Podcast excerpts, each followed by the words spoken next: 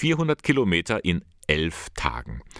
Dazu lädt die katholische Landvolkbewegung im Bistum Eichstätt ein. In den Pfingstferien geht es von Pfünz, das liegt bei Eichstätt, bis ins Schweizer Dorf Flüeli. Dort lebte und wirkte der Schweizer Nationalheilige Niklaus von Flüe.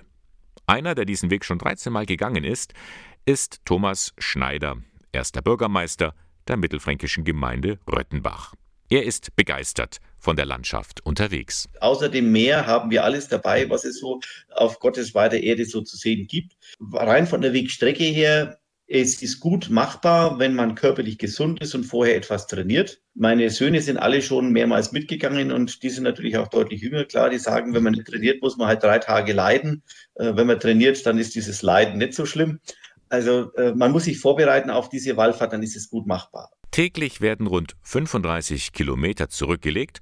Das Gepäck transportiert ein Begleitfahrzeug. Man muss also nur die tägliche Ration an Essen und Trinken mit sich tragen. Das Ganze ist eine Wallfahrt. Das heißt, unterwegs werden Gottesdienste gefeiert und man ist auf dem Weg zu einem Ziel.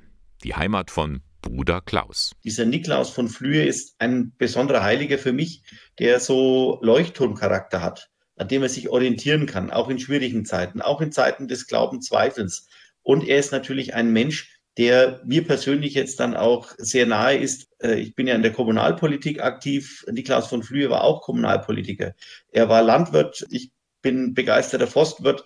Er war Familienvater genauso wie ich. Und es gibt noch einen Grund, weshalb Thomas Schneider die Strapazen eines langen Fußmarsches auf sich nimmt. Bis zum Jahr 1989 wäre ich nie auf die Idee gekommen, mir das anzutun. Damals ist dann unser äh, Sohn auf die Welt gekommen und wir hatten eine sehr, sehr negative Prognose. Es hat geheißen, dass er nicht überleben wird. Ich habe damals versprochen, wenn er denn doch überlebt, dann werde ich zum Niklaus von Flühe zu Fuß gehen, nachdem unser Sohn auch eben den Namen Klaus nach Klaus von der Flühe trägt. Seitdem ist der Vorsitzende der Landvolkbewegung im Bistum Eichstätt ein begeisterter Wallfahrer. Auch in diesem Jahr will er das sein, vom 22. Mai bis zum 4. Juni, sofern Corona da nicht einen Strich durch die Rechnung macht. Wir gehen schon davon aus, dass die zunehmende Temperatur, damit die erhöhte Sonneneinstrahlung, ähnlich wie im letzten Jahr, die Infektionszahlen nach unten reguliert. Wir äh, verlangen von allen Teilnehmern einen Corona-Test. Wir werden auch Schnelltests mitführen, um uns äh, in der Zwischenzeit dann vielleicht mal absichern zu können.